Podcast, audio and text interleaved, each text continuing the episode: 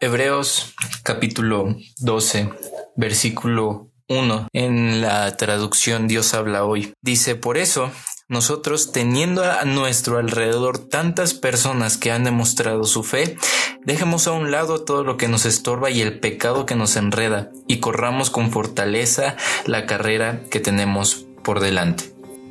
En los Juegos Olímpicos existe un tipo de prueba un tipo de carrera que es la carrera de larga distancia o de fondo y son un tipo de prueba de atletismo que incluye a las carreras eh, a pie de mayor distancia que van desde los 5000 metros hasta los 42 kilómetros que se disputan en la prueba del gran maratón. Las carreras de larga distancia de los Juegos Olímpicos son la ilustración de la vida cristiana.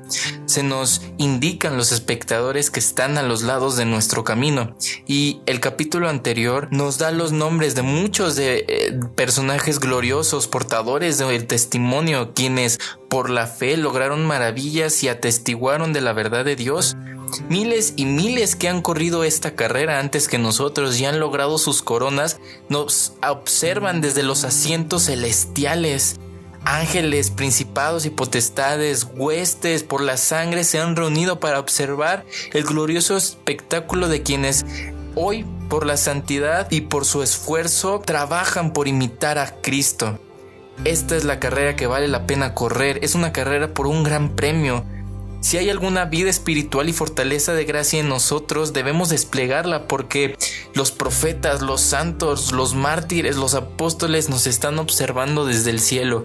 Y claro que correr esta carrera es cansado, pero si es tu propósito, pero si es lo que tienes que hacer, claro que este estilo de vida llega a ser un poco cansado. Yo recuerdo que una vez estaba platicando con alguien y él me decía, es que estoy cansado. Y yo le dije, claro, claro que, o sea, claro que te vas a cansar.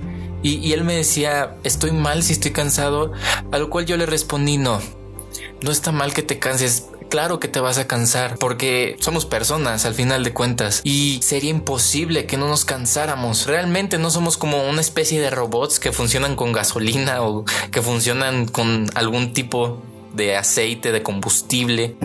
Somos personas y claro que nos va a cansar, pero debemos de fijar nuestra mirada en, en Jesús porque de Él procede nuestra fe y Él es quien nos perfecciona. Jesús soportó la cruz sin hacer caso de lo vergonzoso de la muerte que era en ese momento, porque sabía que después de ese gran sufrimiento tendría gozo y alegría y se sentó a la derecha del trono de Dios. Hoy quiero que te pongas a pensar en ese tipo de carrera de larga distancia de los Juegos Olímpicos, donde hay muchos competidores y alrededor hay gente que los está viendo, que los está apoyando, que está ahí por ellos, por verlos triunfar.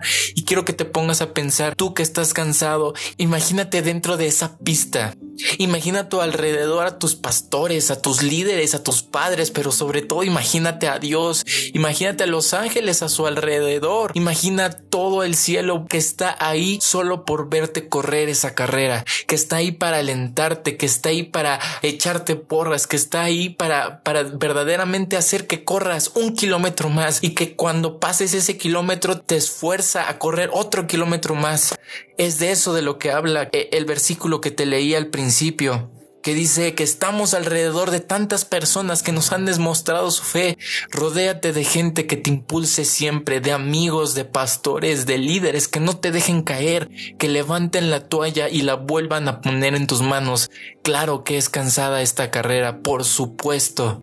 Pero ponte a pensar que Jesús está en uno de esos asientos que te está viendo y que está esperando que tú cruces esa meta para darte una corona, para recompensar todo el grandioso esfuerzo que has hecho. Porque si nosotros como líderes nos alegramos demasiado por la gente que crece, imagínate cuánto se debe de estar alegrando él por cada meta que nosotros cruzamos.